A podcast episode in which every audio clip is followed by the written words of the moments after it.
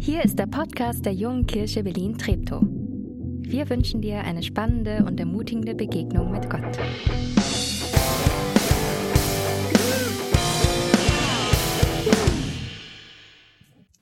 Manchmal, eigentlich sogar relativ häufig, stelle ich mir vor, wie es wohl wäre, wenn ich in die Haut von jemand anders schlüpfen könnte.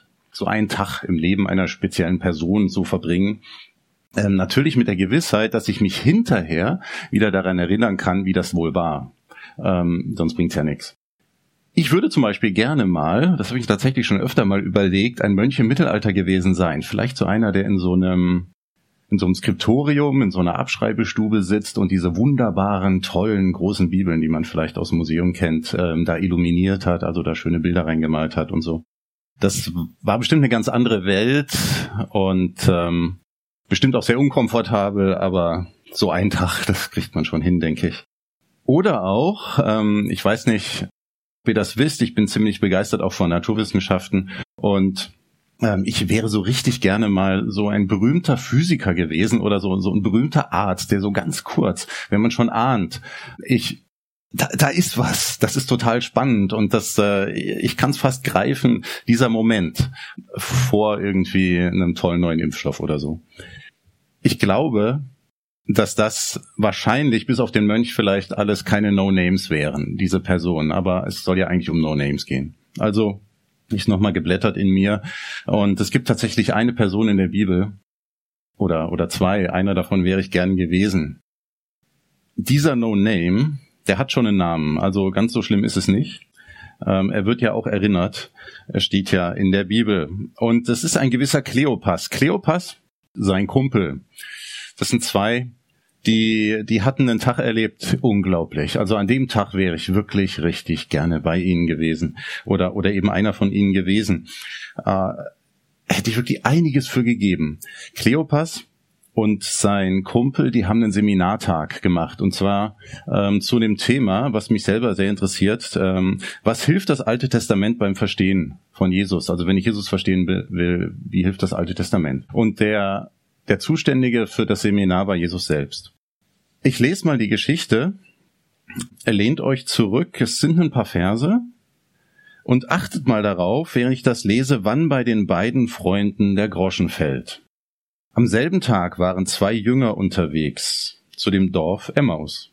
Es liegt etwa zwölf Kilometer von Jerusalem entfernt. Sie unterhielten sich über alles, was sie in den letzten Tagen erlebt hatten darin, während sie noch miteinander redeten und hin und dann, während sie noch miteinander redeten und hin und her überlegten, kam Jesus selbst dazu und schloss sich ihnen an. Aber es war so, als ob ihnen jemand die Augen zuhielt und sie erkannten ihn nicht. Er, also Jesus, fragte sie, worüber seid ihr unterwegs so sehr ins Gespräch vertieft? Da blieben sie traurig stehen. Der eine, er hieß Kleopas, antwortete ihm, Du bist wohl der Einzige in Jerusalem, der nicht weiß, was dort in diesen Tagen passiert ist? Jesus fragte sie, ja was denn? Sie sagten zu ihm, ja, das mit Jesus von Nazareth. Er war ein großer Prophet. Das hat er durch sein Wirken mit seinen Worten vor Gott und vor dem ganzen Volk gezeigt. Unsere führenden Priester und die anderen Mitglieder des jüdischen Rates haben dafür gesorgt, dass er zum Tod verurteilt und gekreuzigt wurde. Wir hatten doch gehofft, dass er es ist, der Israel erlösen soll, und nun ist es schon drei Tage her, seit das alles geschehen ist. Und dann haben uns einige Frauen, die zu uns gehören, aus der Fassung gebracht. Sie waren früh morgens am Grab aber sie konnten seinen Leichnam nicht finden. Kamen zurück und berichteten, wir haben Engel gesehen, die haben uns gesagt, dass Jesus lebt. Einige von uns sind sofort zum Grab gelaufen. Sie fanden tatsächlich alles so vor, wie die Frauen es gesagt hatten. Aber Jesus selbst haben sie nicht gesehen. Da sagte Jesus zu den beiden, Warum seid ihr so begriffsstutzig und tut euch so schwer damit zu glauben, was die Propheten gesagt haben? Musste der Christus das nicht alles leiden, um in die Herrlichkeit seines Reiches zu gelangen? Und Jesus erklärte ihnen, was in den heiligen Schriften über ihn gesagt wurde, angefangen bei Mose bis hin zu allen Propheten. Das war das Seminar, da wäre ich gerne dabei gewesen. So kamen sie dann zu dem Dorf, zu dem sie unterwegs waren. Jesus tat so, als wollte er weiterziehen. Da drängten sie ihn, hey, bleib doch bei uns, es ist fast Abend und der Tag geht zu Ende. Er ging mit ihnen ins Haus und blieb dort. Dann, nachdem er sich mit ihnen zum Essen niedergelassen hatte, nahm er das Brot, sprach das Dankgebet, er brach das Brot in Stücke und gab's ihnen. Da fiel es ihnen wie Schuppen von den Augen und sie erkannten ihn. Im selben Augenblick verschwand er von ihnen. Da sagten sie zueinander, war unser Herz nicht Feuer und Flamme, als er unterwegs mit uns redete und uns die heiligen Schriften erklärte? Und sofort sprangen sie auf und liefen nach Jerusalem zurück. Das müssen schon magische zwölf Kilometer gewesen sein. Mit Jesus unterwegs, er erklärt die Bibel, wie das alles zu ihm zusammenpasst und so weiter. Unglaublich. Da wäre ich wirklich gern dabei gewesen. Kleopas und sein Kumpel, die waren sowas von frustriert von diesen letzten Tagen, das merkt man. Sie gehen von der Hauptstadt raus aufs Land, wahrscheinlich zu ihren Familien irgendwie zurück. Und was diese Tage vorher passiert war, da in Jerusalem, in der Hauptstadt, das hat sie so durcheinander gebracht. Und dann noch diese Gerüchte, dass dieser gar nicht mehr im Grab sei, dieser Jesus. So hatten sie sich das mit dem Messias nun wirklich nicht vorgestellt. Ein von Gott geschickter König, der Israel befreien sollte, dass der am Kreuz endet. So, so ein Messias ist kein Messias. Sowas kann es eigentlich überhaupt nicht geben. Das passt überhaupt nicht ins Konzept, ins Weltbild. Das war fern, fern von ihnen. Sie waren wirklich verwirrt. Die beiden sind von Blindheit geschlagen. Sie werfen zwar Jesus vor, dass er das Landei sei und nicht richtig informiert ist, aber wir Leser, wir wissen natürlich, dass das hier alles Ironie ist. Jesus ist nicht blind, sondern die beiden Freunde sind blind. Sie, die hier groß was erklären, erstmal dem Jesus da auf die Sprünge helfen, was da so passiert ist, sie erkennen ihn nicht. Da haben sie jetzt eine total relevante Gottesbegegnung, die auch ihr Leben verändern wird, aber sie merken es nicht mal. Und wenn ich ehrlich bin, dann könnte mir das auch so passieren. Bestimmt ist es euch auch schon passiert. Gott begegnet einem auf eine fundamentale Art und Weise und ich habe es einfach nicht gemerkt. Wahrscheinlich liegt das dann daran, dass ich ziemlich genaue Vorstellungen habe, wie eine Begegnung mit Gott auszusehen hat. Ich habe ganz klare Erwartungen. Wenn die nicht erfüllt werden, dann gehe ich einfach drüber hinweg. Dann, dann merke ich das gar nicht. Und genau so war das auch das Problem der beiden frustrierten Freunde. Sie waren fundamental blind wegen ihrer Erwartungen bezüglich des Messias. Wir hatten gehofft, dass er der sei, der Israel erlösen werde. Sie hatten konkrete Erwartungen, und diese konkreten Erwartungen wurden enttäuscht. Sie hatten erwartet, dass dieser Messias von Gott die Römer aus Palästina rausschmeißen würde, dass endlich mal wieder ein ordentlicher Tempelgottesdienst stattfinden würde. Aber so war es nicht gekommen und deswegen verstanden sie Jesus nicht. Und Jesus wirft ihn dann auch auf den Kopf, das fand ich schon dreist von ihm. Ähm, warum seid ihr so begriffsstutzig und tut euch so schwer damit zu glauben, was die Propheten gesagt haben? Eigentlich ist doch alles ganz klar. Macht doch mal die Augen auf. Das hätten sie doch sofort kapieren müssen. Seid ihr denkfaul oder was? Ich finde das nicht sehr barmherzig, wie er da mit ihnen umgeht, aber dann, dann schiebt er ja sein Miniseminar nach ähm, und ist da ganz geduldig und erklärt ihnen alles haarklein. Und irgendwie verstehen es die beiden, Kleopas und sein Kumpel am Ende dann doch. Sie erkennen Jesus als den, der er ist und denken nochmal über diese ganze surreale Begegnung nach. Eigentlich war es ihnen ja schon die ganze Zeit klar. Aber so unterschwellig nicht wirklich offensichtlich. War unser Herz nicht Feuer und Flamme, als er unterwegs mit uns redete und uns die heiligen Schriften erklärte? Ich kann das voll nachempfinden, wie die sich wohl gefühlt haben. Also, meine Frage ist, jetzt kannst du, sind wir schon, wo sind wir denn? Das nächste. Genau, da oben ist meine Frage. Unter welchen Umständen kommt es bei den beiden zur Jesus-Erkenntnis? Es sind zwei Momente. Zwei Momente, bei denen sie Jesus erkennen erstmal den offensichtlichen Moment. Der erste Moment ist der, als sie das Brot brechen und gemeinsam Dank sagen. Da erkennen sie Jesus wirklich. Entscheidender Knackpunkt war offensichtlich das gemeinsame Essen. Es gibt in der Bibel noch eine sehr bekannte Geschichte, bei der etwas sehr Ähnliches passiert ist. Das Ergebnis war aber ein völlig anderes. Ich bin fest davon überzeugt, dass Lukas, der diese Geschichte aufgeschrieben hat für uns, diese andere Geschichte aus dem Alten Testament im Kopf hatte, als er diese Emmaus-Begegnung notiert hat. Ihr erinnert vielleicht, euch vielleicht an Eva. Die hat auch eine Mahlzeit gehabt. Im Garten Eden aß sie von der Frucht am Baum der Erkenntnis, hört, hört, Erkenntnis, erkennen, ja. Und diese Frucht hat sie dann ganz solidarisch mit ihrem Adam geteilt und dann wurden ihnen die Augen aufgetan. Auch das ganz ähnlich. Wieder die Augen aufgetan. Damals ist alles kaputt gegangen. Ja, viele nennen diesen Moment im Garten Eden dann auch einen Sündenfall oder den Sündenfall. Warum nimmt Lukas das hier wieder auf? Könnte es sein, dass Lukas dieses Abendmahl, was Jesus da mit seinen zwei Freunden in Emmaus feiert, als Symbol für die Umkehrung oder Heilung dessen versteht, was damals beim Sündenfall kaputt gegangen war? Schließlich hat Jesus ja durch Kreuz und Auferstehung die Welt mit Gott versöhnt, gezeigt, dass Gott den Graben, der zwischen ihm und uns und zwischen uns Menschen klafft, diesen Graben, dass er den überwunden hat und es wieder ermöglicht hat, dass wir uns einander und Gott wieder begegnen können. Am Abendmahl können wir erkennen, wie Gott wirklich ist. Er gibt sich selbst hin, er heilt eine zersplitterte Gesellschaft, und was könnte ein besseres Symbol für eine geheilte Beziehung sein als eine Mahlzeit, ein gemeinsames Essen. Diese Gemeinschaft mit Jesus und untereinander symbolisiert, was alles möglich ist, wenn Gott unsere Beziehungen heilt. Jesus stirbt und steht wieder auf von den Toten und das erfüllt letztlich die Hoffnung auf die Überwindung dieses Sündenfalls, das Grundproblem der Menschheit, wie es dort beschrieben wird. Es ist nicht nur das Problem der Römer, was die Israeliten, äh, was die Juden damals hatten, das politische Problem, was sich Kleopas und sein Freund gewünscht hatten, dass Jesus löst als Messias. Nein, Jesus greift viel tiefer und löst das Grundproblem der Menschheit. Die erste Schöpfung wird zurzeit dominiert von Sünde, von Ungerechtigkeit, Tod und Zerfall.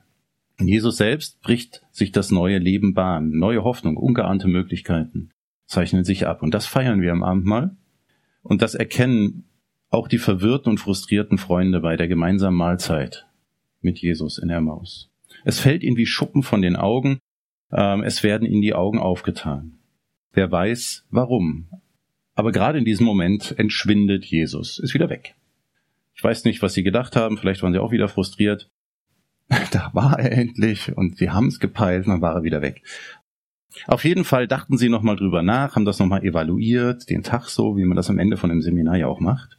Und sie denken dann eben nach und äh, rekapitulieren, war unser Herz nicht Feuer und Flamme, als er unterwegs mit uns redete und uns die heiligen Schriften erklärte? Und das äh, führt uns zum zweiten Punkt. Neben dem gemeinsamen Essen war das gemeinsame Lesen der Bibel. Ein Punkt, der bei ihnen geholfen hat, dass sie zur Erkenntnis gekommen sind. Jesus ist mit ihnen die Bibel durchgegangen. Das kann zu dieser Zeit nur das Alte Testament gewesen sein. Das Neue gab es ja noch nicht was ihnen letztlich die Augen eröffnete, und das ist jetzt irgendwie so ein Paradox, das ist ein bisschen komisch aus unserer Perspektive, war, dass sie das Alte Testament mit Jesus zusammenbrachten. Sie verstanden Jesus vom Alten Testament her. Sie dachten, ach ja, im Alten Testament war das so und Jesus so und, und ah, so ist Jesus also. Das wollte er also. Wir haben ja schon genug Probleme, das Alte Testament zu zu verstehen und halten uns ganz oft am Neuen Testament fest und beten eher, äh, dass Jesus uns irgendwie hilft, das Alte Testament zu verstehen. Bei denen war es andersrum. Die haben das Alte Testament gebraucht, damit sie Jesus verstehen. Wahrscheinlich hat sich bei ihnen beides erklärt. So, das Alte Testament von Jesus her und von Jesus äh, und, und das und Jesus vom Alten Testament her. Also in beide Richtungen ist das wohl gegangen ähm, auf diesem langen Weg nach Emmaus. Und auf diesem Weg haben sie nach und nach ihre falschen Erwartungen abgelegt. Ähm, sie haben tatsächlich verstanden und erkannt, was da passiert ist. Erst sehen sie die Welt verschleiert, dann sehen sie mit offenen Augen die wahren Verhältnisse. Und in unserem Fall verstehen eben Kleopas und Co. die Realität der Auferstehung erst durch das intensive Bibelstudium und diese intensive Gemeinschaft mit Jesus. Die Reaktion, und das finde ich einen coolen Schluss für die Geschichte, war neue Hoffnung, Motivation und offensichtlich tiefe Freude. Zwölf Kilometer zurück Fußmarsch. Also wenn eine Begeisterung so lange anhält, ähm, dann war sie wirklich tiefgreifend. Die sind hochbegeistert wieder zurück und dann, äh, sie kommen auch zu ihren Freunden, das könnt ihr dann nachlesen in Lukas 24, im letzten Kapitel vom Lukas-Evangelium und erzählen davon. Wer schon einmal zum Newcomer Lunch der JKB gekommen ist, der wird folgende Grafik kennen und bemerkt haben, dass unsere Emmaus-Geschichte hier wunderbar reinpasst. So funktioniert unsere Gemeinde. Die Treptower JKB und die Lichtenberger auch. den sage ich heute Abend. Jeder Einzelne sollte eine kleine Gruppe haben, also klein, ja, eine kleine Gruppe haben, sollte aber das große Ganze, groß, nicht aus den Augen verlieren und sich eben auch an dem Großen freuen. Jeder Einzelne sollte was empfangen, Input, und jeder sollte auch was geben, weitergeben, Output.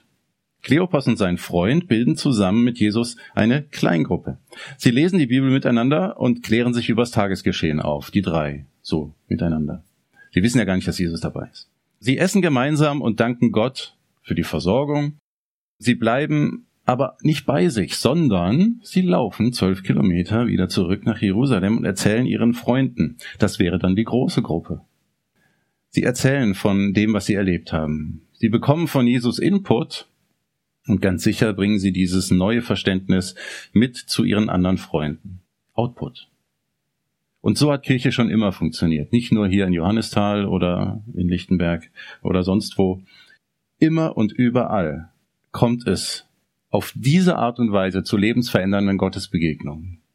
In Kleingruppen, in großen Gruppen, durch Input und durch Output.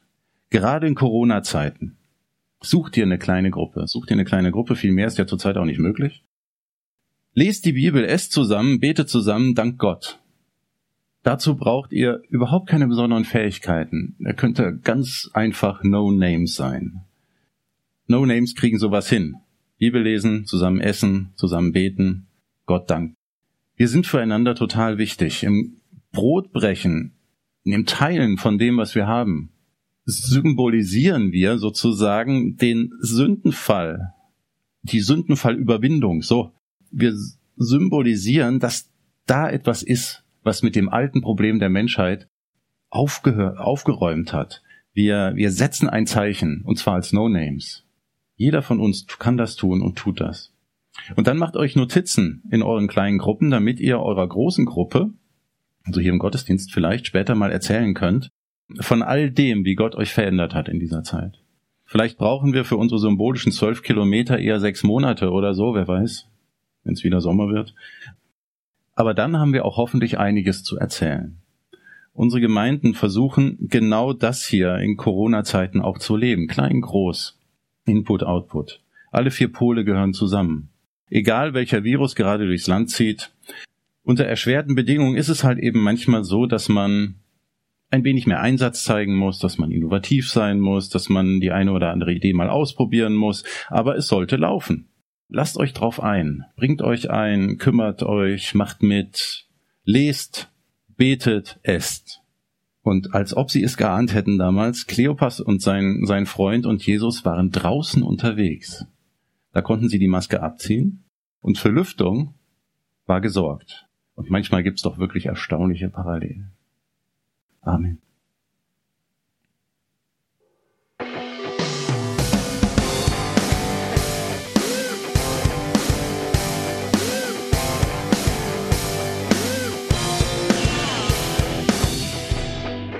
Schön, dass du diesmal dabei warst. Wenn du mehr über den Glauben erfahren möchtest, dann schreib uns gerne an info@jkb-treptow.de oder besuch uns einfach persönlich. Alle Infos findest du unter jkb-treptow.de. Wir wünschen dir eine gesegnete Woche.